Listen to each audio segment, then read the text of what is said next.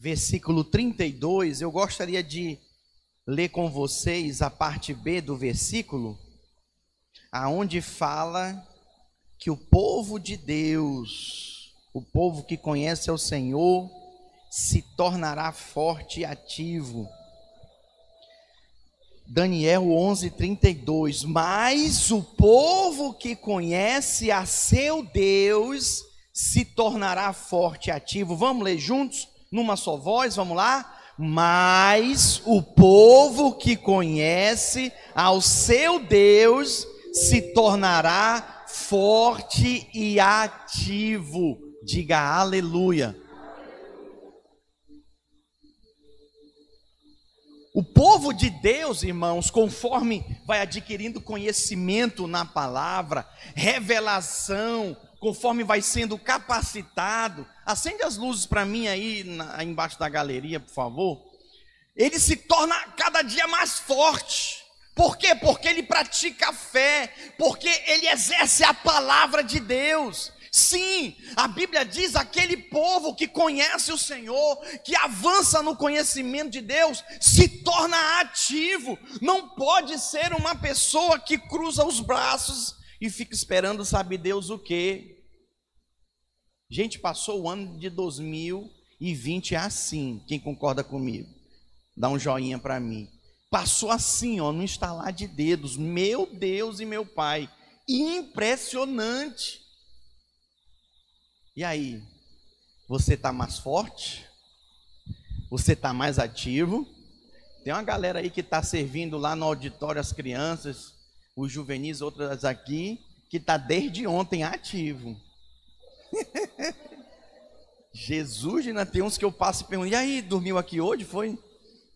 Porque não foi para casa não? Porque forte e ativo, você vê, a pessoa está cansada fisicamente mas a fé está em alta, está lá em cima, está bem. Uma pessoa dessa não tem problema com medo, porque não tem tempo para ficar com medo, ficar pensando em besteira. Uma pessoa que está forte e ativa no Senhor não tem tempo para ficar pensando em fofoca, em ouvindo conversa fiada, não tem tempo para isso, para ficar trocando mensagem, redes sociais que porque está ativo, está forte no Senhor, não tem tempo para isso. Então o que é que nós observamos? Quem que quer nos parar? É o diabo, é o diabo que quer parar você, é o diabo que vem e te dá um gelo e que quer te levar ao esfriamento, à apostasia da fé. Nós sabemos, irmãos, que os planos de Deus, eles não podem ser frustrados. Põe para mim Juízes capítulo 3, versículo 1. Deus nos ensina hoje, diga Deus me ensina hoje, sobre a guerra. Quem concorda que nós estamos em guerra? Nesse exato momento está sendo travada uma batalha no mundo espiritual. Quem vai votar depois do culto aqui, igual eu? Levanta a mão. Uma batalha, irmãos, está sendo travada aí. Eu soube quarta-feira que na segunda-feira um certo partido político que eu não quero que ganhe, recebeu, foi injetado mais de 4 milhões, faltando uma semana para as eleições aqui na capital, aqui em Vitória. Vem cá. Imagina gastar 4 milhões em uma semana, hein, Washington? 4 milhões! Não dá para fazer mais comício, não pode ter aglomeração, Gravar programa não adianta porque não tem mais horário, as programações das televisões estão tá tudo cheia já. Fazer o que com esses 4 milhões? Hã? Essa guerra não é, gente, natural, ela é espiritual. Vamos ler Juízes? São estas as nações que o Senhor deixou para por elas provar a Israel, isto é, provar quantos em Israel não sabiam de todas as guerras de Canaã. Isso tão somente para que as gerações dos filhos de Israel delas soubessem para lhes ensinar a guerra. pelo menos as gerações que dantes não sabiam disso. Eu vim hoje dizer para você que acha que nós não estamos em guerra, você que está vivendo a sua vidinha, tranquila, muito boa, sabe, está tudo normal, nós estamos em guerra. Ih, pastor, não sabia? Pois é. Ah, pensei que Jesus era só graça, paz e amor, alegria. É, Jesus é tudo isso, mas nós estamos em guerra e nós precisamos nos posicionar em relação a ela. Alguns não sabem, alguns acham que tudo é festa, que tudo é glória, tudo é maravilha. Sim, tem também essa parte, mas tem a parte da guerra. Na guerra, se você vacilar, você tomba, você é atingido na batalha. Isso é um fato. É interessante que há um tempo, aqui nesse texto que nós acabamos de ler, que o povo não sabia que eles estavam em guerra, e Deus então vem falando e mostrando para eles a importância deles entenderem dessa guerra que vai além do natural, essa guerra espiritual. Põe para mim também Êxodos 13, 17. Pois é, vamos lá então. Tendo Faraó deixado ir o povo, Deus não o levou pelo caminho da terra dos filisteus, posto que mais perto, pois disse, para que porventura o povo não se arrependa. Vamos ler juntos? Vendo a guerra e torne ao Egito. Ei, olha para mim, tem gente que não pode ver a guerra. Se não desiste, volta para trás. Deus me livre, eu vou, vou, vou, voltar a ser ímpio, que é mais fácil do que ser crente. Cruz credo. Porque não consegue nem ver a guerra, quanto mais pegar numa espada. Quanto mais se dispor, pastor, eu quero liderar, me usa, pastor. Eis-me aqui, pastor, ainda não me sinto capaz de liderar, mas a minha casa está aberta. Pastor, conta comigo, o que é, que é para fazer? Vai ter aí o impacto de kits, conta comigo. Consegue perceber? Aqui o povo foi preservado de ver a guerra. Porque se eles vissem a guerra, eles iam desejar voltar para o Egito. Olha que coisa séria isso. Isso é muito sério, gente. Muito sério mesmo. Deus permitiu que eles não vissem a guerra, para eles não desejarem voltar para o Egito. Deus queria ensinar para eles primeiro e prepará-los para que eles, ao se depararem com a guerra, eles suportassem as lutas. Tem muita gente que quer casar, mas não sabe a guerra que é viver a vida a dois num casamento. Vai levar peia, né? Tem muita gente que casa em um mês já quer divorciar porque se inspirou nos filmes de Hollywood acha que aquele romantismo ali de Hollywood, de cinema, é a realidade, é a real do casamento. Não é! Não está preparado para a guerra. Eu, quando ministro curso de noivo, já dou logo um choque. Eu pergunto: você está entrando no casamento para fazer o seu cônjuge feliz ou para ser feliz? Aí uns falam para mim: eu estou entrando para ser feliz, pastor. Ah, miserável. Aí eu vou ensinar, são sete lições que eu inicio, que eu ministro para eles falando que você entra no casamento para fazer o seu cônjuge feliz. Isso faz toda a diferença. Mas voltando para cá, casamento, noivado aqui não é o nosso objetivo, mas é só para você ficar ligado. O Senhor nos alerta, irmãos, sobre o inimigo que está aí diante de nós. Sim, Satanás se fez inimigo de Deus, se levantando contra mim, contra você, e ele não vai te dar sossego. Pensa numa guerra que foi esse impacto. As pessoas veem a foto, glória a Deus, pastor, aleluia, que maravilha, pastor Helene é uma bênção, tudo organizado, mas vai ver a luta, eu sei a luta que foi lá em casa, não é eu brigando com ela, não, é nós dois brigando com o diabo, que luta, irmão, que guerra, até a mão dela, se você ver a pastora tá andando assim, ó, foi colocar a mala, deu um jeito na mão dela, coisa mais esquisita, hoje ela amanheceu, teve que tomar um Dorflex, Jó toda doída, parece que, meu Deus do céu, que coisa. E eu só me recordo quando eu volto do impacto dos encontros. Eu tenho às vezes que tomar um remédio que eu estou todo, parece que eu levei uma surra. A guerra é espiritual, me entenda por favor, se você ainda não enxerga a guerra, é porque você ainda é superficial. E Deus permite que você não enxergue para você não voltar correndo para o Egito. Mas chegou o tempo de amadurecer, de se posicionar na fé. Eu quero é ver a guerra, pastor. Eu estou aqui, vamos embora. Vem, pode vir, diabo. Vem, já viu?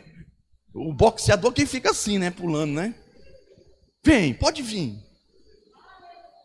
Tem uns que não tem condições nem de pular, misericórdia. Oh Deus, tem uns que estão mais para pular para fora da guerra do que pular contra o inimigo, né?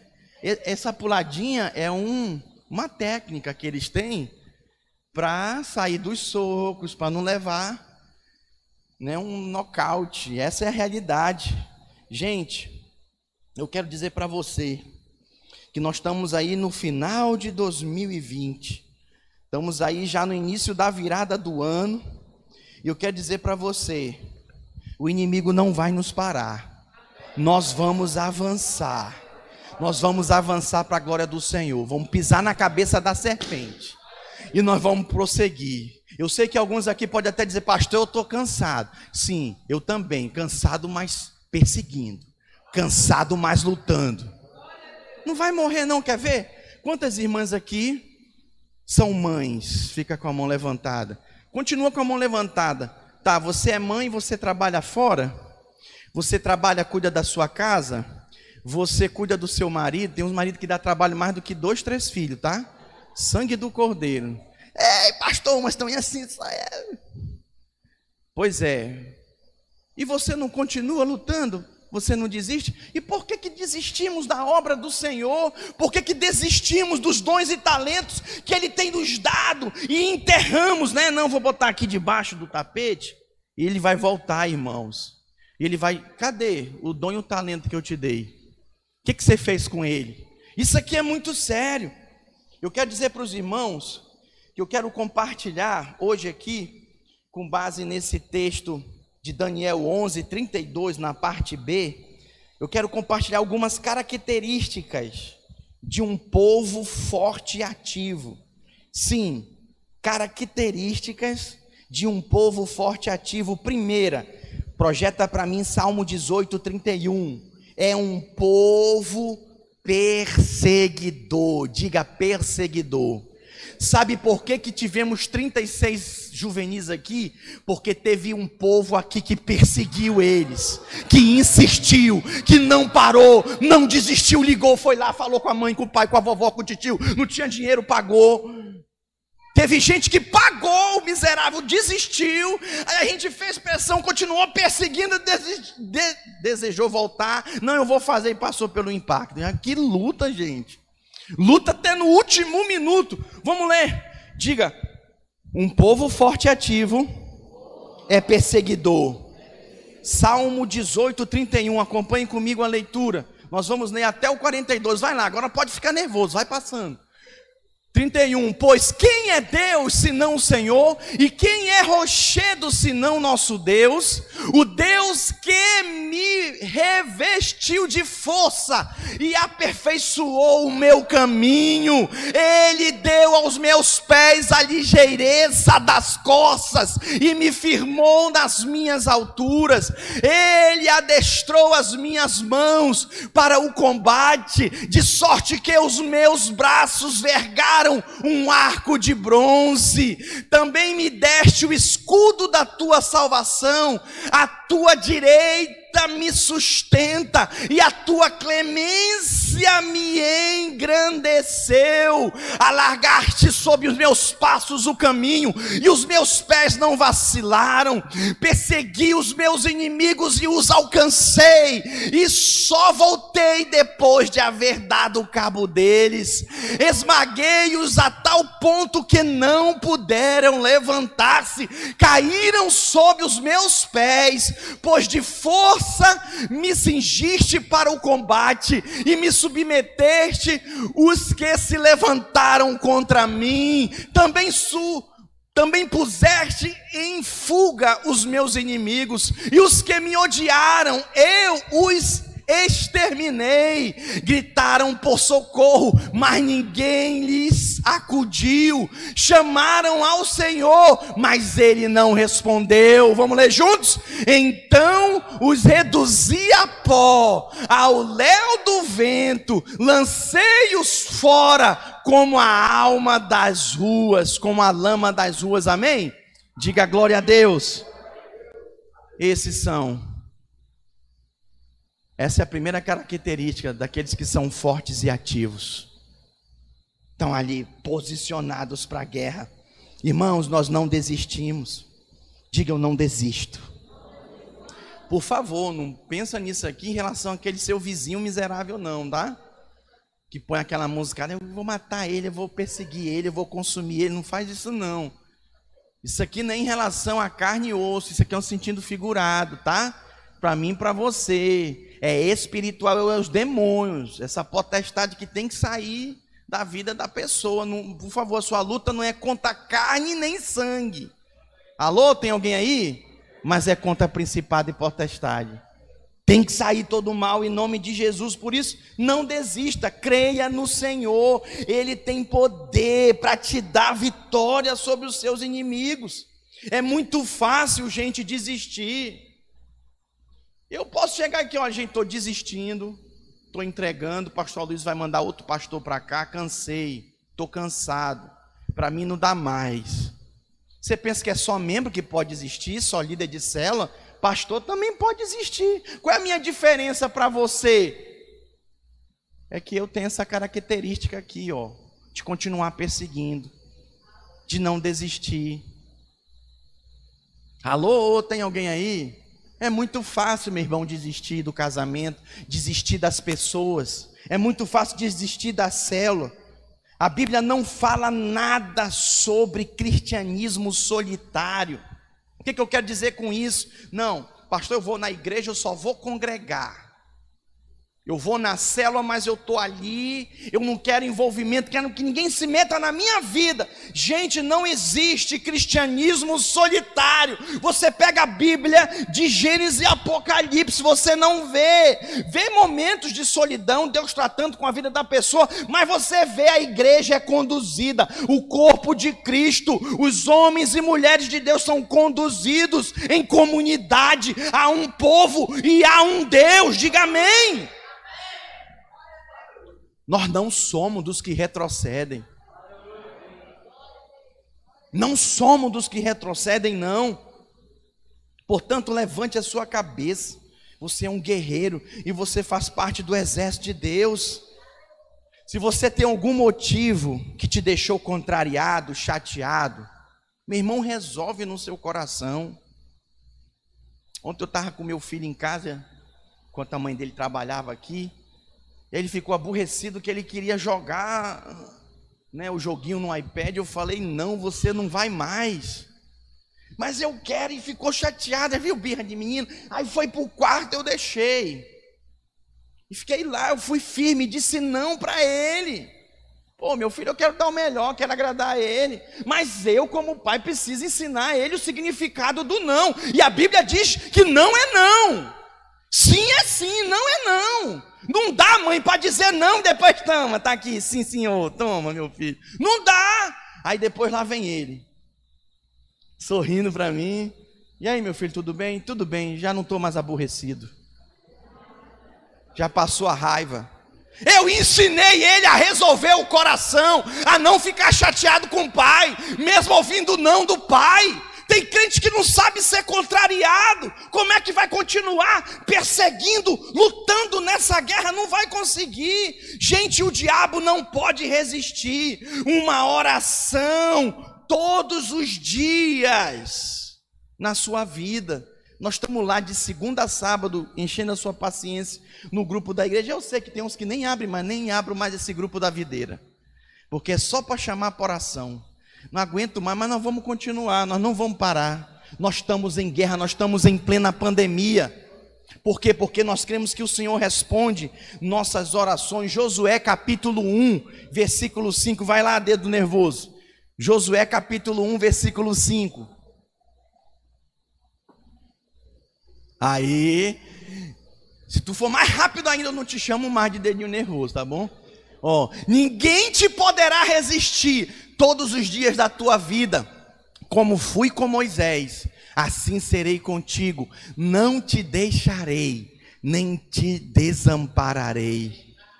Essa é a palavra para aqueles que perseguem, que insistem a resistir toda a obra do diabo. Você precisa aprender a lutar meus irmãos, com as armas espirituais, mas não somente aprender a lutar contra o inimigo, mas lutar até o ponto de vencer. Eu não arredo o pé enquanto, igual Jacó, Deus não dá a minha bênção. Eu vou crer até o fim, eu vou insistir.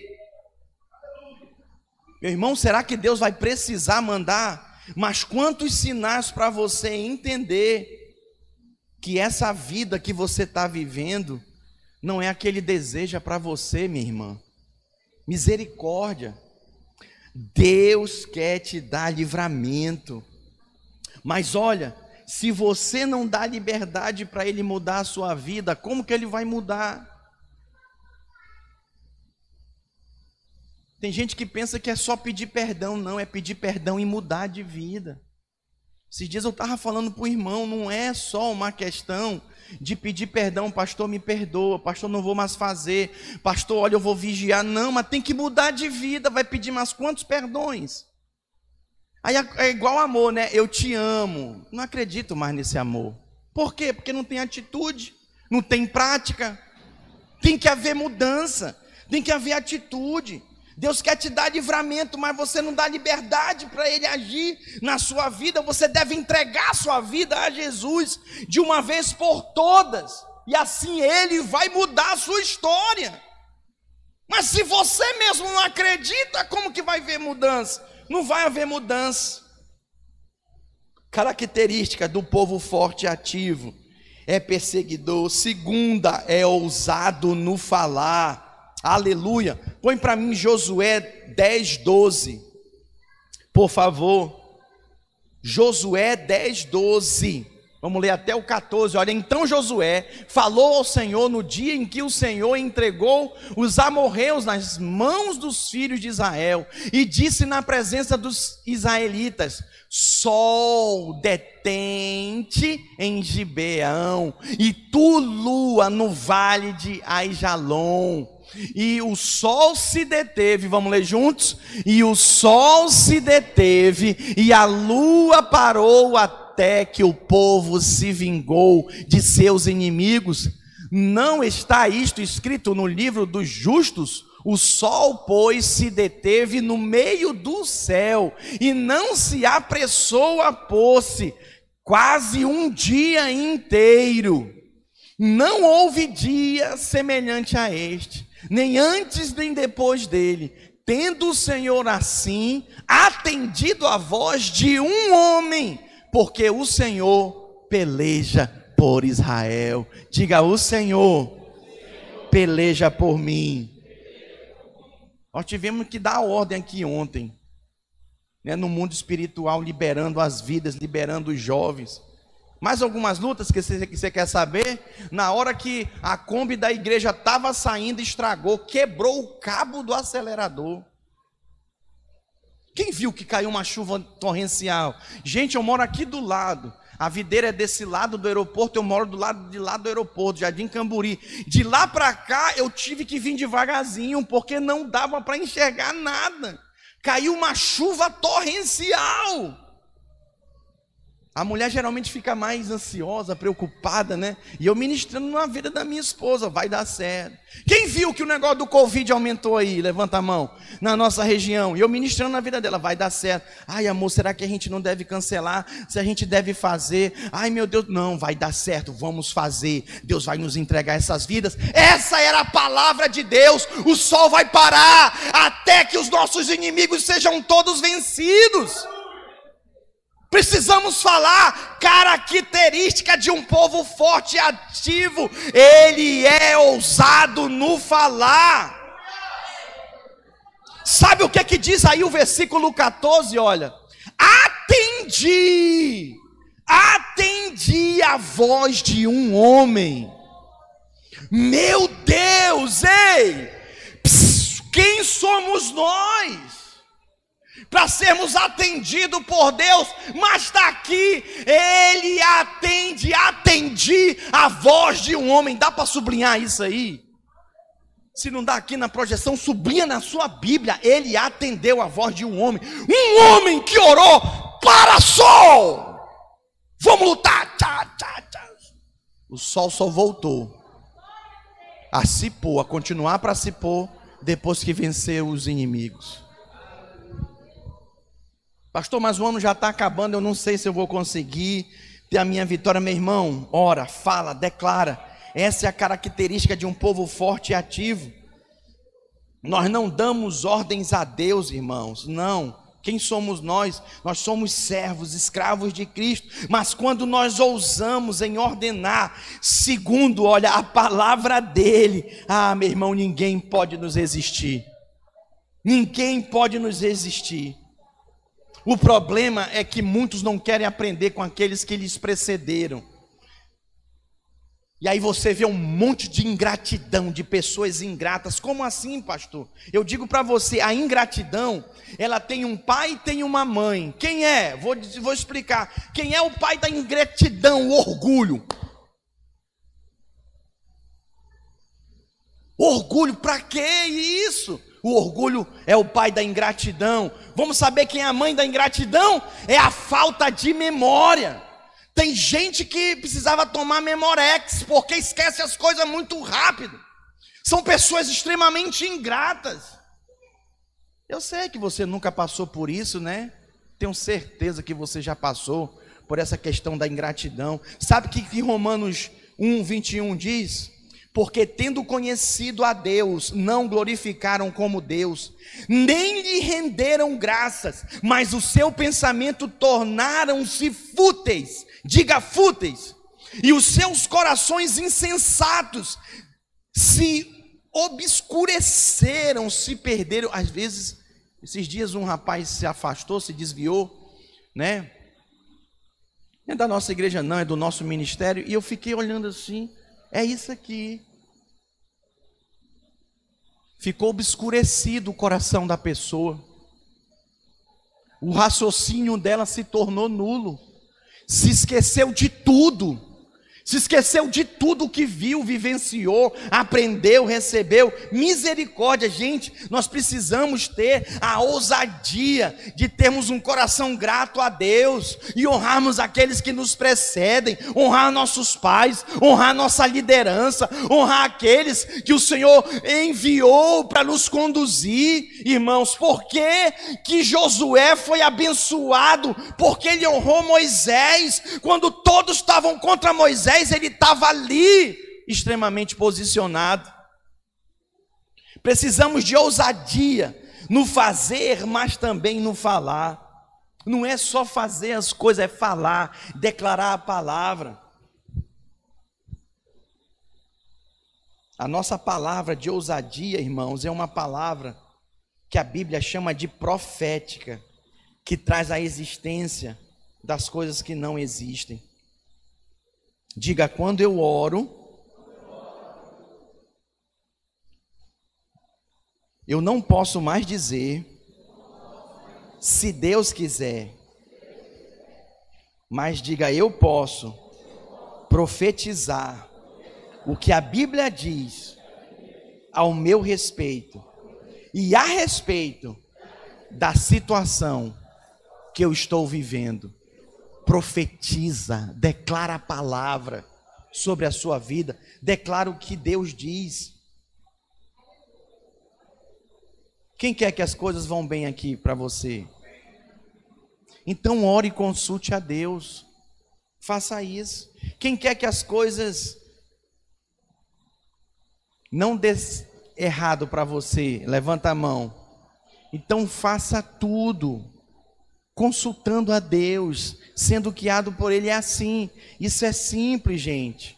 Nós precisamos entender que esperar em Deus pode ser difícil. É verdade.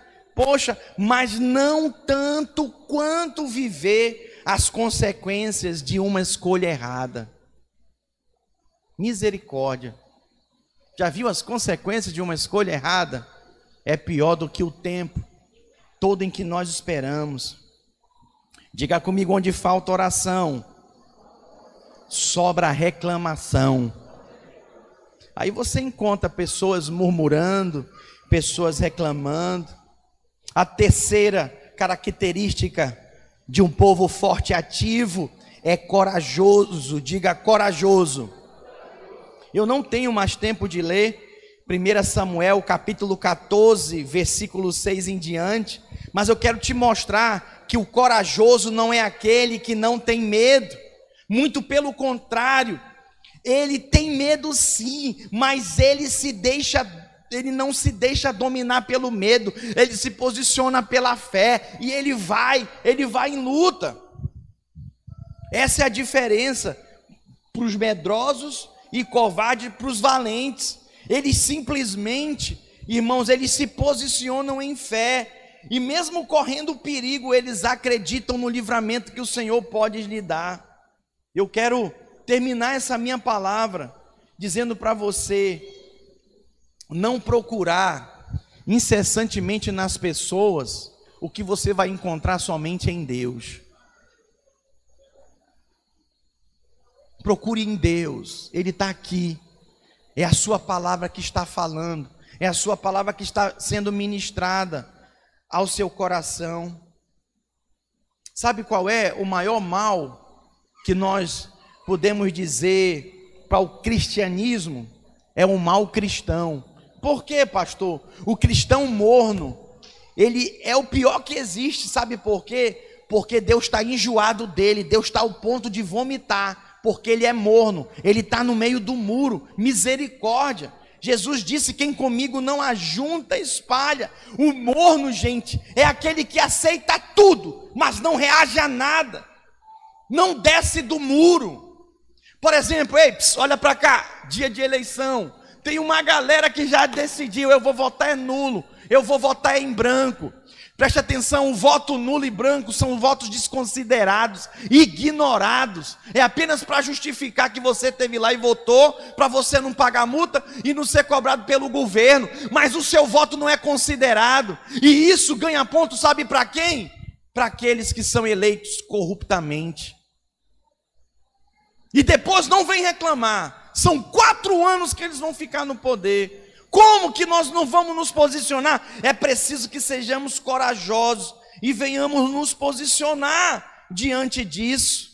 Eu posso ouvir um amém? E por último, características de um povo forte e ativo. É um povo que transcende o limite físico que, que significa isso, pastor? É um povo disposto a pagar o preço que for preciso para pagar. Eu estava acompanhando, para minha esposa estar tá trabalhando aqui, eu precisei estar tá cobrindo ela lá em casa com meu filho. Ele queria estar tá aqui. Eu tive acompanhando, teve gente, olha para mim, por favor, já estou encerrando. Teve gente que chegou aqui ontem, sete da manhã, porque a equipe tem que orar. Saiu daqui quase meia-noite e já tinha que estar aqui cedo novamente. Sabe o que é isso? É gente que não preserva os seus limites físicos. O que, é que vai receber do Senhor? Com certeza vai receber recompensa. Vai receber. Vai receber resta um descanso para o povo de Deus, e esse descanso é Jesus. Enquanto você está lá, esticado, com seu corpo na horizontal, no seu sofá, na sua cama, sem estar forte e ativo, a sua mente fica perturbada. Até em suicídio você pensa. É, ninguém me ama, ninguém gosta de mim. Ah, Deus não quer saber de mim, não. Ah, sabe de uma coisa? Não vou mais, não. Vou desistir de tudo, vou, vou, vou sumir. Eu vou sumir, eu vou para a China. Não, não vai para lá não, que lá tem um corona. Começou tudo lá. Ah, eu estou desesperado. Experimenta se tornar o povo de Deus forte e ativo.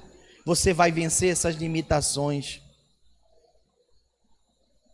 É um povo que se doa se doa completamente. Nós temos o exemplo de Jesus, que por amor ele se entregou, ele se doou. Nesses dias de impacto, nós vimos muitos líderes, líderes em treinamento, irmãos, membros da nossa igreja se entregando, se doando completamente. Isso é glorioso. É por isso. Esse galardão não é só para um, para dois, esse galardão é da igreja. Mas não diz aleluia se você não ajudou em nada, tá? É, não faz sim, aleluia. Não botou a mão no povo. Não, pastor, pelo menos uma inscrição eu paguei. Pode dizer aleluia fez parte. Não, pastor, eu peguei e deixei três juvenis. Glória a Deus, aleluia, tem galardão para você. Pastor, eu não fiz nada, então não espere nada. Vai esperar por quê? Pô, pastor, tão duro, não, não é dureza, não, é a realidade. Misericórdia. Eu estou aqui para que você saia acusado. Não, eu estou aqui para que você se arrependa e mude de vida. É. Que chegue no próximo impacto, pastor, conta comigo, eis-me aqui, eu quero me doar. Irmãos, e por fim, é um povo que vai até o fim. Diga, é um povo que vai até o fim. João, eu encerro João 13, 1. Agora eu encerro mesmo. Cadê os meus batizandos? Está todo mundo aqui? Aleluia, glória a Deus. João 13, 1. Ora, antes da festa da Páscoa, sabendo Jesus que era chegada a sua hora e passar de, de passar deste mundo para o Pai, tendo amado os seus, vamos ler juntos? Tendo amado os seus que estavam no mundo, amou-os até amou-os até o fim. Só o final, vamos lá? Amou-os até o fim. Amou como, gente? Amou até o fim. Essa expressão ela é muito forte. E sabe o que ela significa? Que ele foi até o final. Sim, ele não abandonou, ele sofreu açoite, ele foi traído. Sim, ele entregou sua própria vida por amor dos seus.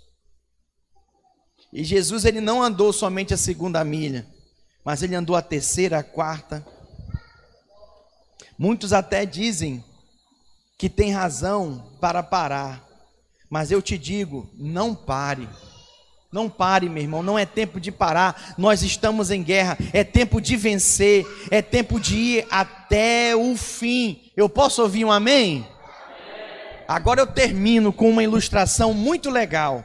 Olha para cá para mim, segure seu filho. É uma ilustração de professores. Os professores de uma certa escola eles trouxeram balões para a escola e um foi dando para cada aluno um balão que tinha que inflam, inflar o balão e escrever o nome no balão e depois jogar no corredor da escola. Quem está me entendendo? Vou repetir de novo. Os professores reuniram, os alunos iam chegando e ia dando um balão para cada um os alunos tinham que escrever o nome no balão, encher o balão, olha, ei, e jogar o balão no corredor, ok? Quem está comigo aqui? Aleluia. Pois é. Então, os professores misturaram todos os balões. Consegue imaginar os balões aqui tudo misturado? Gente, os alunos foram desafiados pelos professores. Em cinco minutos, eles deveriam encontrar o seu próprio balão com o seu nome.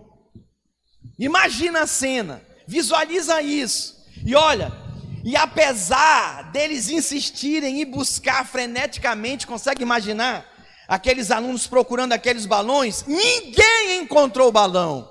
Diga, ninguém encontrou. Olha, foi quando os professores chamaram os alunos e fizeram a seguinte orientação para eles: faz o seguinte, pega aí o primeiro balão que tiver perto de você Pega aí. Aí eles pegaram. Aí eles falaram assim: agora lê o nome de quem está aí no balão. Aí eles leram o nome do balão. Aí os professores orientaram: agora entrega para esse aluno que você lê o nome, que o nome dele está no balão. Preste atenção: em menos de cinco minutos. Eu falei quantos minutos? Em menos de cinco minutos. Todos os alunos já estavam com seu balão devidamente com o seu nome. Pastor, qual é a moral desse negócio? Olha, os professores falaram que aqueles balões são como a felicidade. Diga felicidade. Nunca nós encontraremos